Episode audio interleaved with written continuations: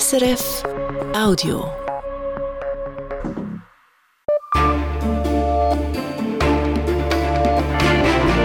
Radio SRF, Echo der Zeit mit Christina Scheidecker.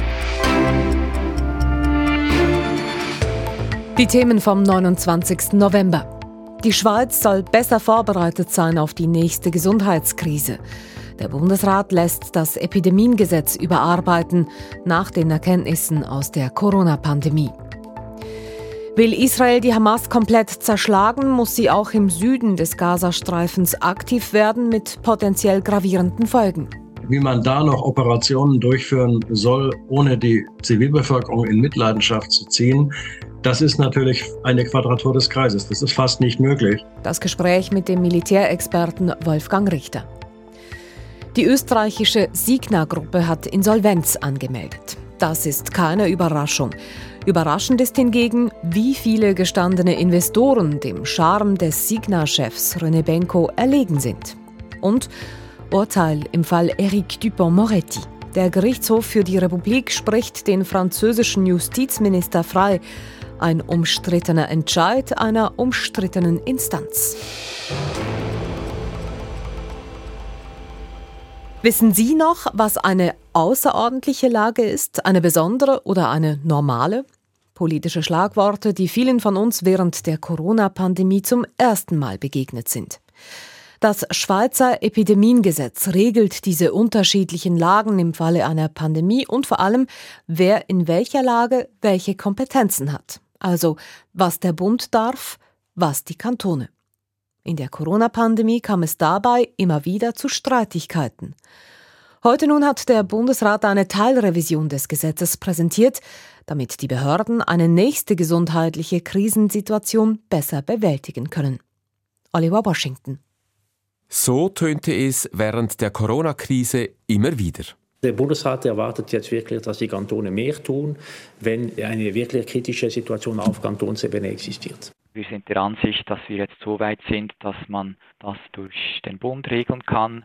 Dieses Hin und Her soll nicht mehr vorkommen. Heute präsentierte Gesundheitsminister Alain Berset deshalb eine Revision des Epidemiengesetzes mit einem klaren Ziel. Cette révision clarifie die Revision soll die Aufgaben und Kompetenzen von Bund und Kantonen präzisieren, zum Beispiel bei den Impfungen. Der Bundesrat will gesetzlich verankern, dass der Bund den Impfstoff bezahlt, die Kantone aber die Impfungen. Der Bundesrat will auch den Übergang von der normalen Lage in die besondere Lage genauer umschreiben. Normale Lage, es ist einfach, alles läuft gut, normal und so, und plötzlich passiert etwas. Und diesen Schritt war wirklich äh, ein bisschen ein Schock für alle. Es gab, die Vorbereitung war in sehr, sehr weniger Zeit da. Es geht jetzt um eine bessere Vorbereitung zu haben. Was sich dabei genau ändern soll, die Direktorin des Bundesamtes für Gesundheit, Ann Levy, präzisiert. Neu werden die Kantone auch enger mit einbezogen in diesem Lagewechsel und die wirkliche Neuerung, dass es eine quasi neue Lage gibt, die heißt Vorbereitungsphase in die besondere Lage. Also es ist dieser Schock, der äh, der Bundespräsident vorher beschrieben hat, soll etwas abgefährdet werden, indem wir einen Zwischenschritt eingeschoben wird, wo Bund und Kantone gemeinsam definieren können, was das bedeutet. Der Bundesrat will vor allem den Entscheidungsprozess genauer umschreiben, zum Beispiel, wen er bei einem Lagewechsel konsultieren muss. Er will auch die Überwachung einer Gesundheitskrise besser regeln. Er will eine gesetzliche Grundlage zum Schutz von besonders gefährdeten Arbeitnehmerinnen und Arbeitnehmern. Darüber hinaus ist er aber zurückhaltend mit weiteren Maßnahmen so will er von einem Automatismus, etwa dass bei einer gewissen Zahl von besetzten Betten auf Intensivstationen dies oder jenes passiert, nichts wissen. Man könne nicht alles regeln, sagt Alain Berset. Man kann nicht alles erwarten von einem Gesetz. Ne? Man kann eine gute Organisation erwarten, aber äh, wenn die Gesetze alles allein machen könnten, es würde auch mal keine Regierungen mehr brauchen, das wäre schön vielleicht, aber es braucht noch eine Regierung, es braucht auch noch Ermessungsspielraum. Anders gesagt, zukünftige Pandemie, alles bleibt alles in allem auch schwierig. Und wie könnte eine nächste Gesundheitskrise aussehen? Anne Levy sagt, es ist unmöglich, jetzt zu sagen, welche Krise es sein wird. Wenn wir zum Beispiel das äh, Thema Antibiotikaresistenz nehmen, wo wir eine sehr große Wahrscheinlichkeit haben, dass eine nächste Krise äh, multiresistente Erreger sein könnten, dann sind ganz bestimmt andere Maßnahmen im Vordergrund, als das jetzt für Covid gewesen wäre. Und deswegen ist diese Offenheit für uns relevant. Das heute gültige Epidemiengesetz war eine verhältnismäßig gute Grundlage für die Corona-Pandemie. Es ist aber ein theoretisches Konstrukt. Heute wissen wir, wie eine Pandemie verlaufen kann. Dieser Realitätscheck wird nun in das Gesetz übertragen. Dabei sei aus seiner Perspektive vor allem etwas wichtig, sagt Marcel Salaté. Er leitete für den Nationalfonds ein großes Covid-Programm und sagt rückblickend auf die Corona-Krise, in dem Moment, äh, wo die Diskussion plötzlich darüber ging, ob man jetzt die Gesundheit schützt oder die Wirtschaft, da ging es meiner Meinung nach eigentlich recht bergab. Ähm, das müsste nicht sein, wenn die Regeln richtig aufgestellt sind von Anfang an und Klarheit geschafft werden kann zu diesen Themen. Dann, dann, sollte man diesen Konflikt vermeiden können. Und das ist für mich die größte Hoffnung für dieses neue Gesetz. Deshalb ist für ihn zentral, dass bei einer nächsten Krise von Anfang an klar ist, wie leidtragende Unternehmen finanziell unterstützt werden. Hier aber ist der Bundesrat zögerlich. Er schlägt zwar eine neue gesetzliche Grundlage vor, kann sich aber auch vorstellen, dass alles beim Alten bleibt. Dann müsste allerdings erneut in der Krise eine finanzielle Unterstützung ausgehandelt werden. Der Vorschlag des Bundesrates geht nun in Vernehmlassung. In den Nachrichten mit Lukas Lüthi bleiben wir zuerst bei Entscheiden des Bundesrats. Künftig kann in der Schweiz in 22 Casinos gespielt werden. 22, das ist ein Casino mehr als bisher. Der Bundesrat hat die entsprechenden Lizenzen erteilt für den Zeitraum von 2025 bis 2044. Die meisten Casinos können ihren Betrieb fortsetzen. Neu kommen Casinos in Lausanne und in Winterthur hinzu in Schaffhausen wird es künftig aber kein Casino mehr geben. Der Bundesrat ist auf das Gesuch des Betreibers nicht eingetreten, weil dieses nicht vollständig war. Mehr Wettbewerb gibt es künftig im Online-Bereich. Neu können zwölf Casinos auch Online-Spiele anbieten, so viele wie noch nie seit das neue Geldspielgesetz 2019 in Kraft getreten ist. Sportlerinnen und Sportler, die sich bei Wettkämpfen dopen, können von der Schweizer Justiz bislang nicht bestraft werden. Das soll sich ändern. Der Bundesrat hat das zuständige Departement VBS damit beauftragt, eine Strafbestimmung für Doping auszuarbeiten. Viele Staaten würden bereits ein solches Verbot kennen, auch sämtliche Nachbarstaaten der Schweiz, heißt es zur Begründung. Heute können Gedopte ausschließlich von Sportorganisationen bestraft werden, zum Beispiel mit Sperren oder Ausschluss vom Wettkampf. HIV und Hepatitis sollen in der Schweiz ausgerottet werden. Bis in sechs Jahren soll es keine neuen Infektionen mit HIV oder mit Hepatitis B und C Viren mehr geben. Um dieses Ziel zu erreichen, hat der Bundesrat ein nationales Programm beschlossen. Als eine Maßnahme schlägt er vor, dass die Krankenkassen für Personen mit erhöhtem Risiko die Kosten für das HIV-Vorsorgemedikament PrEP übernehmen sollen. Auch andere sexuell übertragbare Krankheiten wie Syphilis oder Gonorrhoe will der Bundesrat mit den Maßnahmen bekämpfen. Ins Ausland. Im Westjordanland ist bei einem Einsatz des israelischen Militärs ein Kommandant des islamischen Dschihad getötet worden. Es handle sich um einen der zentralen Terroristen im Flüchtlingslager von Jenin, teilte die israelische Armee mit. Insgesamt seien zwei Terroristen getötet und 17 gesuchte Personen festgenommen worden. Von palästinensischer Seite wird berichtet, dass auch in Jenin zwei Knaben im Alter von 8 und 15 Jahren getötet worden seien. Ein Sprecher der israelischen Armee erklärte, man prüfe die Berichte. Seit dem Terrorangriff der Hamas am 7. Oktober sind laut palästinensischen Angaben über 230 Palästinenser im Westjordanland getötet worden. Weil im Gazastreifen Atemwegsinfektionen, Durchfall und andere Krankheiten kursieren, könnte die Zahl der Todesfälle drastisch steigen. Davor warnt der Chef der Weltgesundheitsorganisation WHO, Tedros Ghebreyesus. Gründe seien etwa fehlende Medikamente und Nahrungsmittel sowie die schlechten hygienischen und beengten Zustände. Aktuell würden über 100.000 Menschen an einer Atemwegsinfektion leiden, 75.000 hätten Durchfall. Auch Krätze, Läuse oder Hepatitis seien ein Problem, so die WHO. Die Schweizer Wirtschaft dürfte im nächsten Jahr nur schwach wachsen, und zwar um 0,9 Prozent, ähnlich wie in diesem Jahr. Das erwartet die internationale Wirtschaftsorganisation OECD. Erst ab 2025 werde die Schweizer Wirtschaft wieder an Fahrt aufnehmen. Die OECD ist auch eher pessimistisch, was die Teuerung betrifft. Sie prognostiziert eine anhaltend hohe Inflation von durchschnittlich 2,1 Prozent im nächsten Jahr. Und ganz aktuell hat uns gerade noch das erreicht. Die Olympischen Winterspiele 2030 werden nicht in der Schweiz stattfinden. Das Internationale Olympische Komitee IOC plant nur noch mit der französischen Kandidatur. Das berichtet die französische Nachrichtenagentur AFP. Das IOC tagt momentan in Paris. Damit ist die Kandidatur der Schweiz aus dem Rennen und auch jene Schwedens. Die Börsendaten von 18.10 Uhr geliefert von SIX. Der Swiss Market Index schließt bei 10.803 Punkten plus 0,4 Prozent. Der Dow Jones Index in New York steigt um 0,1 Prozent. Der Euro wird zu 96 Rappen 00 gehandelt und der Dollar zu 87 Rappen 43. Und wie wird das Wetter? In der Nacht und Morgen ist es bedeckt und es fällt erst Schnee, dann Regen. Die Schneefallgrenze steigt aus Westen auf 1500 bis 2000 Meter. Die Höchstwerte erreichen beidseits der Alpen zwischen 2 und 5 Grad. Aktuell herrscht Waffenruhe im Gazastreifen. Tag für Tag verhandeln Israel und die militant-extremistische Hamas über die Freilassung von israelischen Geiseln und palästinensischen Gefangenen und über Verlängerungen der Feuerpause, die derzeit noch bis morgen früh gilt. Doch das Abkommen ist fragil. Israels Kriegsziel bleibt die Zerschlagung der Hamas, und das ist bisher nicht erreicht. Wie steht es denn nach den bisherigen Kriegswochen um die militärische Stärke der Hamas? Das wollte ich von Wolfgang Richter wissen.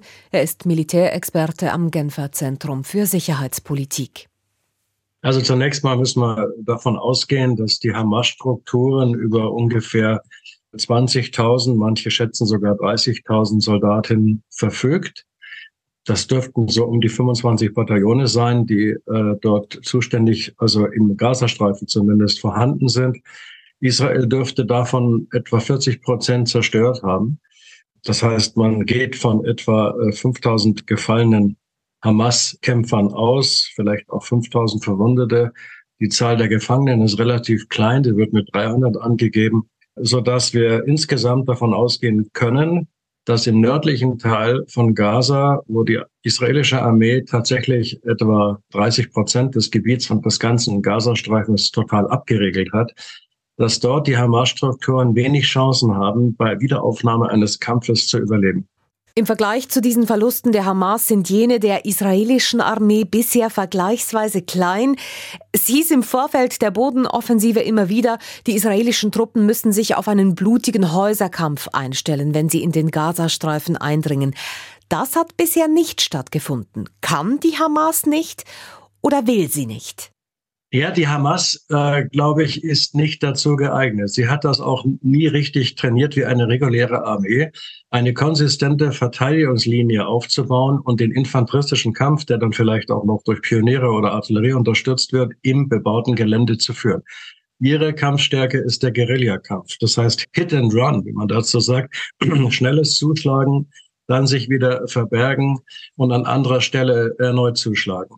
Das wird begünstigt durch das Tunnelsystem, was sie haben. Aber der Nachteil einer solchen Taktik ist, dass sie eben nicht in der Lage sind, kohärent zu verteidigen und dass sie sukzessive dadurch auch Gelände verloren haben, während die Israelis eben sehr organisiert und gut im Gefecht verbundener Waffen vorgehen und dadurch ihre Verluste geringer halten. Aber sie tun es nicht durch Kampf Mann gegen Mann, sondern vor allen Dingen durch das Zerstören möglicher Blockaden, möglicher Verstecke und möglicher Deckungen. Das heißt, es ist verbunden mit dem Einreißen von Häusern und das bedeutet eben, dass man nach einem solchen Kampf ein Ruinenfeld vorfindet.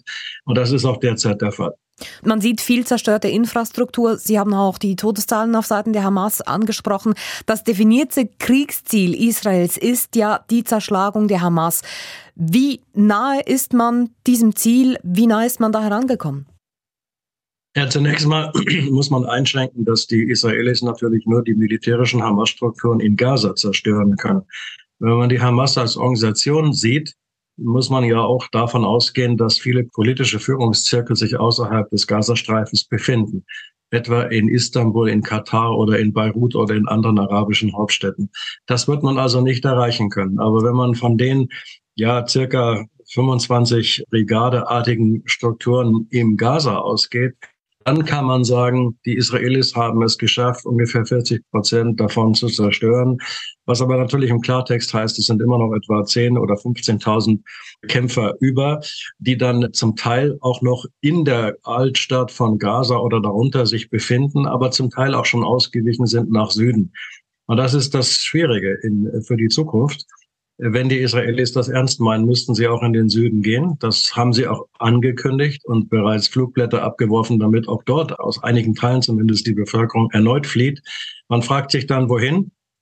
Und man fragt sich auch, welche neuen humanitären Katastrophen das bedeuten würde, wenn Israel jetzt diesen Krieg dort fortsetzt. Und ich denke, dass sich hier auch noch einiger politischer Druck aufbaut, dass die Israelis diese Südoperation nicht durchführen. Ich befürchte allerdings, dass sich die israelische Führung davon nicht leiten lässt. Das heißt, dass aus der aktuellen Waffenruhe ein längerfristiger Waffenstillstand wird, das schließen Sie aktuell aus. Ich schließe es nicht vollständig aus, weil es gibt ja einen großen internationalen Druck, auch von Verbündeten Israels, die doch zur Vorsicht mahnen und vor allen Dingen zur Einhaltung des humanitären Völkerrechts mahnen. Wie es möglich sein soll, in einem Streifen, der ohnehin schon überlastet ist mit großen Bevölkerungsteilen, die aus dem Norden kamen und dort keine Unterkunft, keine Versorgung haben, wie man da noch Operationen durchführen soll, ohne die Zivilbevölkerung in Mitleidenschaft zu ziehen, das ist natürlich eine Quadratur des Kreises. Das ist fast nicht möglich. Und aus diesem Grunde auch diese Vorsichtsrufe von Verbündeten Israels. Andererseits ist Israel, also zumindest die Führung, völlig davon überzeugt, dass es nötig ist, diese Strukturen zu zerstören. Denn das Schutzversprechen Israels, das ja quasi die Staatsräson ist, dass die Juden dort einen gesicherten Schutzraum haben, ist gebrochen worden am 7. Oktober. Auch zu meiner Überraschung übrigens, weil ich immer noch die Frage stelle, wie kann es passieren, dass sich eigentlich die beste Nahostarmee und vor allem die besten Geheimdienste in diesem, in dieser Region derartig überraschen lassen, dass so ein Massaker passieren kann. Aber das sind Fragen, die wird Netanyahu beantworten müssen, wenn der Krieg beendet ist. Ich bin gespannt, welche Antwort er darauf hat. Aber vor allen Dingen geht es ja um eine Langfristlösung.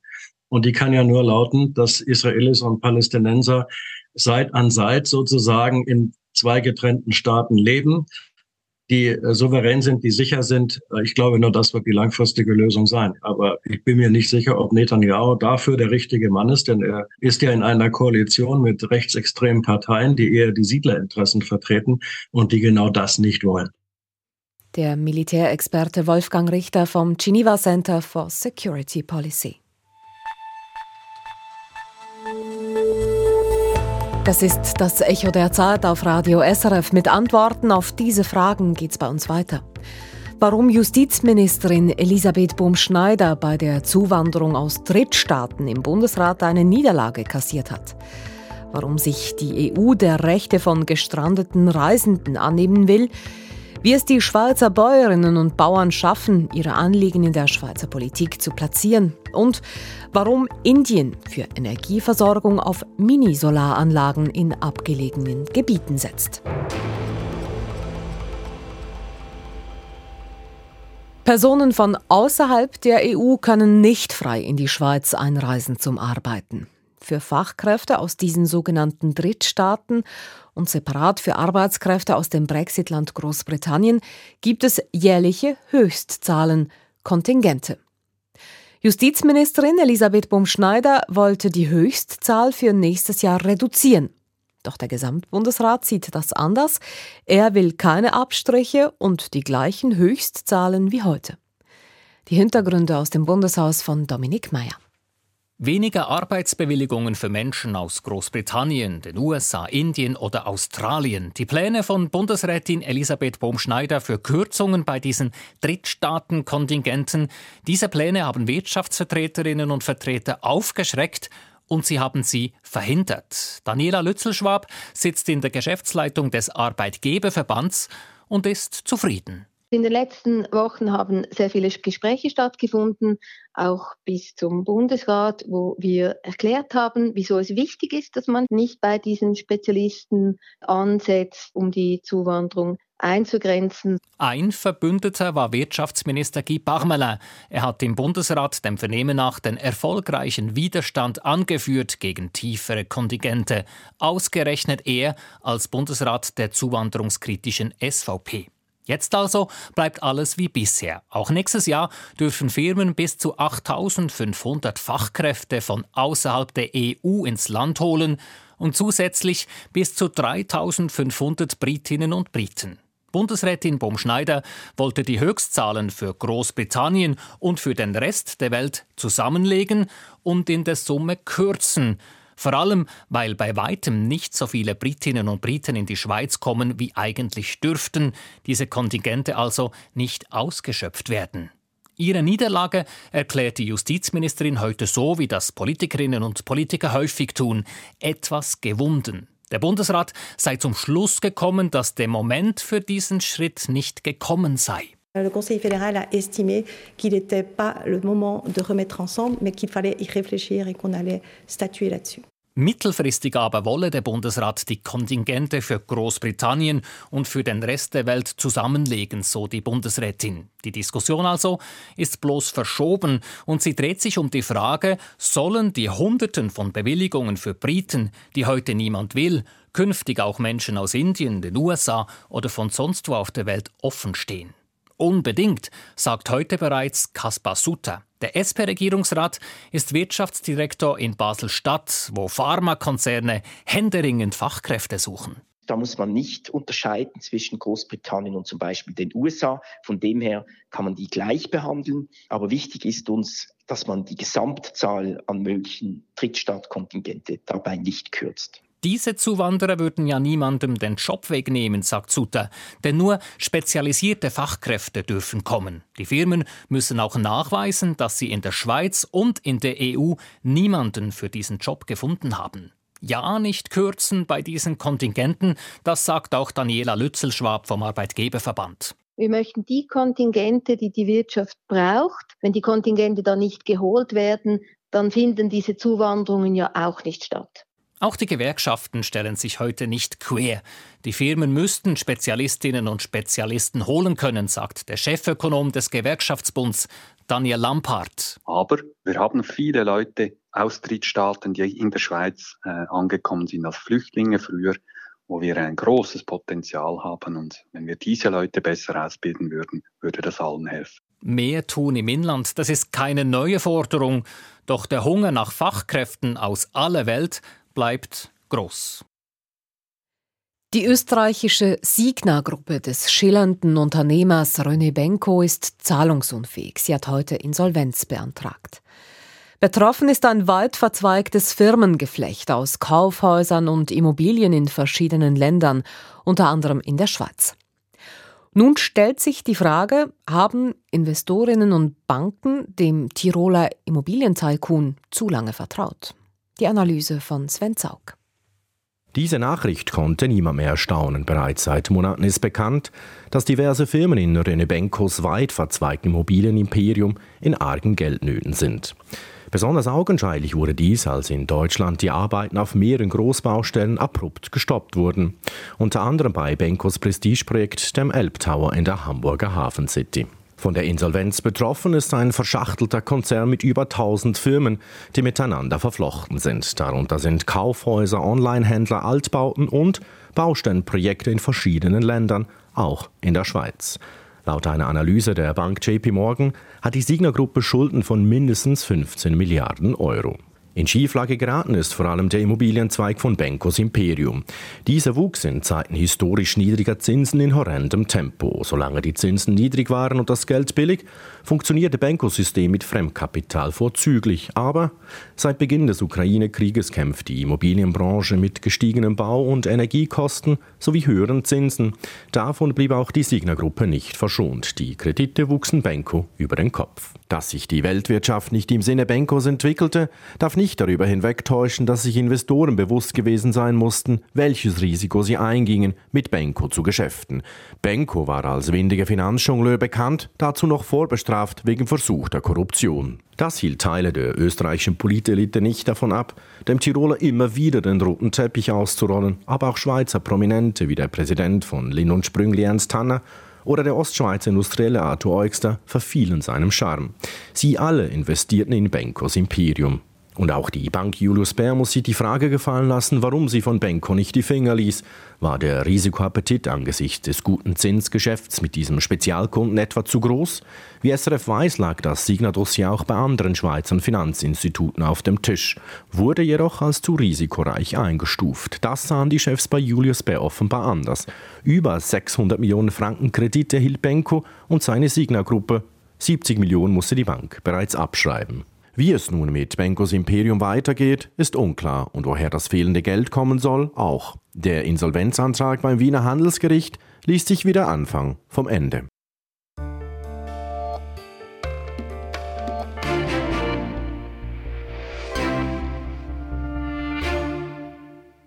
Wegen eines verspäteten Zuges verpasst man den Flug. Wegen Einschränkungen der Behörden funktioniert die geplante und gebuchte Pauschalreise nicht. Die lang ersehnten Ferien werden zum finanziellen Horrortrip. Auch weil es in solchen Fällen sehr schwierig werden kann, das Geld für bereits bezahlte Leistungen zurückzuerhalten. Eine Erfahrung, die während der Pandemie mit ihren weitgehenden Reisebeschränkungen Millionen von Menschen machten. Die EU reagiert nun und plant die Änderung von diversen Gesetzen, damit gestrandete Reisende künftig mehr Rechte haben, um Entschädigungen einzufordern. Aus Brüssel EU-Korrespondent Charles Liebherr. 13 Milliarden Reisende steigen in Europa pro Jahr in ein Flugzeug, Schiff, einen Zug oder Bus. Kommen sie nicht wie vorgesehen ans Ziel, werden sie im Vergleich zum Rest der Welt, auch im Vergleich zur Schweiz, relativ großzügig entschädigt. Das sei gut, könnte aber in vielen Punkten noch viel besser sein, findet die EU-Verkehrskommissarin Adina Valean but better than anywhere does not mean that we can't do even better. Dieser Eindruck festigte sich vor allem während der Corona-Pandemie. Lockdowns und Reisebeschränkungen stellten die ganze Branche auf den Kopf. Millionen Reisende erhielten ihre Vorauszahlungen an Reiseanbieter viel zu spät, unvollständig oder gar nicht zurück. Tausendfach sei gegen EU-Gesetze verstoßen worden, so Justizkommissar Didier Renders. De nombreux voyageurs n'ont jamais été remboursés de leurs acomptes pour les voyages annulés ou ne l'ont été que bien après les 14 jours requis par la directive. Darum will sich die EU-Kommission von den Gesetzgebern nun schärfere Sanktionsmöglichkeiten geben lassen. Sie will sich auch das Recht geben lassen, einen offenen europäischen Datenraum für Verkehrsinformationen zu schaffen. Das sind Normen, die den automatischen Austausch von Reisedaten über alle Transportmittel und Verkehrsunternehmen hinweg regeln. Ein Reisebüro, das ein Pauschalarrangement verkauft, kann künftig so seine Kunden besser informieren, falls Züge verspätet oder Abflüge hinausgeschoben werden. Heute erfolgt das manuell Pflicht gibt es keine. Der Verkehrsdatenraum ist eine Voraussetzung für neue Passagierrechte. Erstmals sollen gemäß Vorschlag der EU-Kommission Reisende auch Entschädigungen einfordern können, wenn sie eine Pauschalreise mit mehreren Transportmitteln kaufen mit der Deutschen Bahn an die Nordsee, dann mit der dänischen Fähre nach Schweden und weiter mit der Eisenbahn nach Stockholm. Wer so ein Paket einkauft, muss im Falle von Verspätungen künftig über Reisealternativen informiert werden und Mehrkosten vergütet erhalten. Und Rückerstattungen dürfen nicht mehr nur in Form von Gutscheinen erfolgen, eine Praxis, die zu Pandemiezeiten zur Regel wurde, obwohl illegal. Auch wer eine Reise annulliert, muss ausbezahlt werden, ohne Abzug von Gebühren, verspricht die EU-Verkehrskommissarin. Nobody can charge passengers for the process. Weitere Erleichterung, die EU normiert Rückforderungsanfragen auf ein Standardformular. Wer sich schon einmal durch diesen Prozess gequält hat, erkennt sofort den Nutzen dieser Vorschrift. Die ideale Welt dürfen gestrandete Reisende in der EU dennoch nicht erwarten, denn es gibt Schlupflöcher. Das größte umfasst die Definition, was ein Reisepaket beinhaltet. Häufig glauben Kunden nämlich ein Kombi-Ticket zu kaufen, etwa ein Zugticket nach Paris mit Weiterfahrt nach London. Im Kleingedruckten steht aber, dass zwei getrennte Fahrten reserviert wurden. Einzige Neuerung da, das Kleingedruckte muss künftig groß herausgestrichen werden. Zumindest Transparenz ist damit sichergestellt. Wahrscheinlich werden aber bestimmte Pauschalarrangements gar nicht mehr als Kombi-Ticket angeboten. Welches Reisebüro würde heute eine Kombination von Zugticket nach Frankfurt Flughafen mit Weiterflug nach New York verkaufen? Wegen der Unzuverlässigkeit der Deutschen Bahn wäre das fast in jedem Fall ein Verlustgeschäft. Charles Liebherr. In der Schweiz orientieren sich die geltenden Rechte von Passagierinnen und Passagieren übrigens weitgehend an EU-Recht. Die Schweiz ist aber frei, die Anpassungen, die die EU jetzt vorschlägt, zu übernehmen. Frankreich jetzt. Hat Justizminister Eric Dupont-Moretti sein Amt missbraucht, um alte Rechnungen mit Justizbeamten zu begleichen? Diese Frage hat die politische Elite seit Monaten umgetrieben. Das Sondergericht für Regierungsmitglieder hat den Fall verhandelt. Seit heute ist klar, der Minister ist freigesprochen. Ausgestanden ist die Affäre damit jedoch noch nicht. Daniel Voll berichtet. Folgende Szene hat das französische Fernsehen nach der Urteilseröffnung mehrfach wiederholt.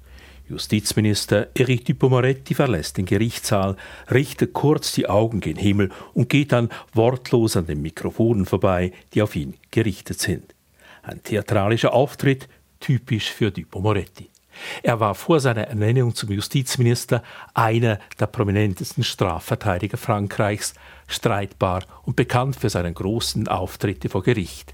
Einer der großen Gerichtstenöre, wie die bekannten Anwälte auch genannt werden. Erfolgreich und selbstbewusst. Keiner habe vor Gericht so viele Prozesse gewonnen wie er, sagte Anwalt Dupomaretti über sich selbst. Seine Ernennung zum Justizminister löste darum vor drei Jahren Unruhe bei Staatsanwälten und Richtern aus und nach wenigen Monaten zogen ihn die Gewerkschaften der Justizbeamten vor Gericht. Er habe als Minister mehrfach alte Rechnungen aus seiner Zeit als Strafverteidiger beglichen. Diesen Vorwurf hat der Gerichtshof im Kern nicht bestritten. Es gab Interessenskonflikte. Dies war aufgrund von Dupomarettis Vergangenheit als streitbarer Verteidiger wohl auch nicht anders möglich. Aber dass der Minister sein Amt bewusst missbraucht habe, sei nicht erwiesen. Der Freispruch erfolgt nach dem Grundsatz im Zweifel für den Angeklagten. Die unmittelbare Konsequenz des Urteils Eric Dupond-Moretti bleibt Justizminister. Er genießt offensichtlich auch die Unterstützung von Präsident Macron, der ihn auch nach der Anklage nicht hat fallen lassen. Mit dem Freispruch gerät aber der Gerichtshof für die Republik ins Zentrum der Kritik. Es ist ein Sondergericht, das Fälle gegen Minister der Regierung beurteilen muss, die sie im Amt begangen haben. Ein politisches Gericht, zwölf von 15 Richterinnen und Richter sind Mitglieder des Parlaments. Der Verdacht, dass auch die Urteile politisch motiviert sind, taucht regelmäßig auf. Auch diesmal forderten Teile der Opposition umgehend, dass der Gerichtshof abgeschafft werde. Dies hat in seinem ersten Wahlkampf auch Emmanuel Macron verlangt, als Präsident hat er aber keine Taten folgen lassen. Das Spezielle am Fall Dupond-Moretti, erstmals musste ein amtierender Justizminister vor Gericht. Ganz ausgestanden hat er den Fall noch nicht. Die Anklage kann das Urteil ans Kassationsgericht weiterziehen, allerdings urteilt dieses Gericht nur über formale Fragen. Darum dürften der Präsident und sein Justizminister vorläufig relativ beruhigt sein. Sie hören das Echo der Zeit. Weiter geht's mit der großen Landwirtschaftslobby im Parlament, die dank guter Vernetzung viele ihrer Anliegen durchbringt, und mit kleinen Solaranlagen im ländlichen Indien, die für viele Leute im Alltag einen großen Unterschied machen. Sie sind zahlreich und bestens vernetzt, die Bäuerinnen und Bauern im Bundeshaus. Mit den Wahlen vom Herbst ist die Landwirtschaftslobby im Parlament nochmals größer geworden heißt das automatisch, dass auch ihr Einfluss wächst. An der heutigen Delegiertenversammlung des Schweizerischen Bauernverbands hat sich die Branche jedenfalls schon mal auf die Herausforderungen der kommenden Legislatur eingestimmt. Livia Mittendorp berichtet. Ist das Glas halb voll oder halb leer? Fragt der Präsident des Schweizer Bauernverbands Markus Ritter vor den versammelten delegierten Landwirten. Viele der Anwesenden sehen das Glas eher halb leer. Sie denken an die geplanten Sparmaßnahmen des Bundesrates im Agrarbudget. Ja, es sind harte Kürzungen und es kommen immer mehr Auflagen, wo man auch eingesehen, dass man die machen muss. Aber gleichzeitig mit den Kürzungen kommt da dann eben ein bisschen quer rein. Es muss mehr passieren in der Politik und so wird die Landwirtschaft sehr grosse Probleme haben. Die, Bauern, äh, die finanzielle Lage ist bei vielen ausgereizt. Die ganzen Kostenfaktoren, die steigen. Und doch gäbe es für sie durchaus Gründe, das Glas halb voll zu sehen. Die Finanzkommission des Nationalrats hatte letzte Woche diverse Sparvorschläge des Bundesrates rückgängig gemacht. Es ist das jüngste Beispiel für den Einfluss der Bauernlobby im Bundeshaus. Und es wird nicht das letzte sein. Markus Ritter selber glaubt, dass ihr Einfluss mit den Wahlen nochmals gewachsen ist. Wir haben heute jetzt rund 40 Mitglieder in der Konferenz der bäuerlichen Parlamentarier. Wir hatten vorher gut 30 Mitglieder und wir versuchen natürlich über die Parteigrenzen hinweg erfolgreich zu sein. Deshalb ist es sehr wichtig, dass man eben auch Mehrheiten findet mit verschiedenen Fraktionen. Die Konferenz der bäuerlichen Parlamentarier, sie ist zentral im Machtapparat der Bauern im Bundeshaus. Die Einladungen verschickt der Bauernverband jeweils anfangs Legislatur an auserlesene Nationalräte und Ständerätinnen. Markus Ritter schaut dabei, dass Einigkeit herrscht in den eigenen Reihen.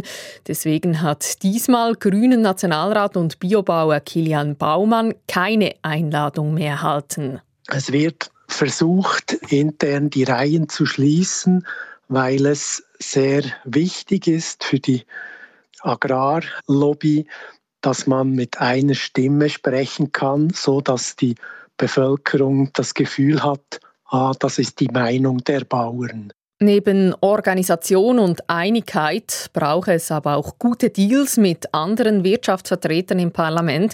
Und die gelingen, weil die Landwirtschaft mit vielen weiteren Branchen verstrickt ist, die indirekt ebenfalls von den staatlichen Investitionen in die Landwirtschaft profitieren. Kilian Baumann nennt dies Speckgürtel die Pestizidverkäufer, die Baufirmen beispielsweise, die Landmaschinenhändler, und so weiter und so fort, die Saatgutverkäufer. Was zudem zum Einfluss der Bauernlobby im Bundeshaus beitragen dürfte, sie hat Vertreterinnen und Vertreter in allen Fraktionen. Die erstarkte Bauernlobby im Parlament bereitet SP-Nationalrätin und Finanzpolitikerin Sarah Wies Sorgen. Sie sagt, das Budget werde enger in den nächsten Jahren. Irgendwo müsse man sparen. Wenn der Verteilkampf dann wirklich anfängt, dann ist es so, dass natürlich große und starke Lobbys wie die Bauern natürlich im Vorteil sind gegenüber beispielsweise der Entwicklungshilfe, die nicht so eine große Lobby hat. Und da geht es natürlich dann schlussendlich um Prioritätensetzung. Und letzte Woche hat die Finanzkommission des Nationalrats die Prioritäten bei der Landwirtschaft gesetzt. Nächste Woche äußert sich in der Wintersession nun das Parlament dazu. Markus Ritter nutzte die heutige Versammlung daher für einen Aufruf. Es ist von größter Bedeutung, dass Sie mit Ihren Ständerätinnen und Ständeräten persönlich Kontakt aufnehmen. Bis am Samstagabend, am Sonntag würde ich Sie in Ruhe lassen. Wie viel Einfluss die Landwirtschaftsbranche damit auf die Entscheide im Parlament nehmen kann, zeigt sich kommende Woche bei den Diskussionen zum Finanzplan. Mehr erneuerbare Energien zur Rettung des Klimas. Das Thema dürfte bei der diesjährigen Weltklimakonferenz, die morgen beginnt, eine wichtige Rolle spielen. Verschiedene Länder verfolgen dabei verschiedene Ansätze. Während in der Schweiz etwa die Rede ist von großen Solaranlagen in den Bergen, sind in Indien in den letzten Jahren, in den letzten Jahren rund 4000 Mini-Solaranlagen installiert worden. Die meisten davon in ländlichen Gebieten, die vom konventionellen Stromnetz nicht abgedeckt sind.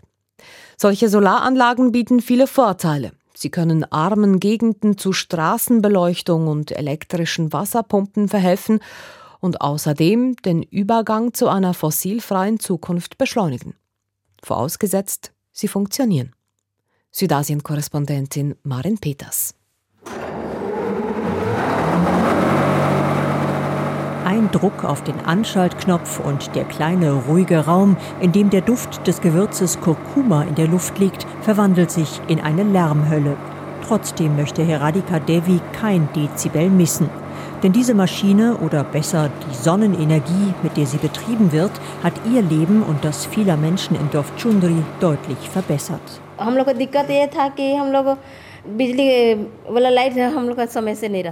Früher hatten wir kaum Strom, sagt die ältere Frau im roten Sari.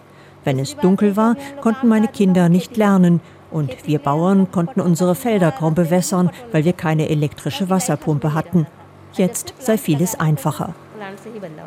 Denn seit ein paar Jahren steht am Rande des Dorfes eine Mini-Solaranlage auf einer Fläche halb so groß wie ein kleines Fußballfeld.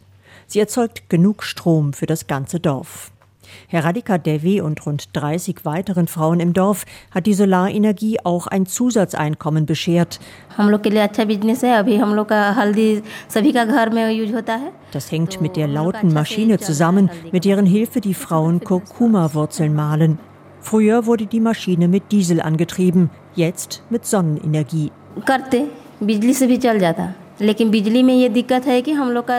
Dank der Sonnenenergie haben wir immer genug elektrische Spannung für die Maschine und können viel mehr Kurkuma mahlen als vorher, sagt Devi. Außerdem sei Solarenergie billiger als Diesel. Auf der anderen Seite des Kurkuma-gelb gestrichenen Raums sitzen zwei ihrer Kolleginnen am Boden, verpacken das gelbe Pulver in Plastiksäckchen und machen es fertig für den Verkauf auf lokalen Märkten.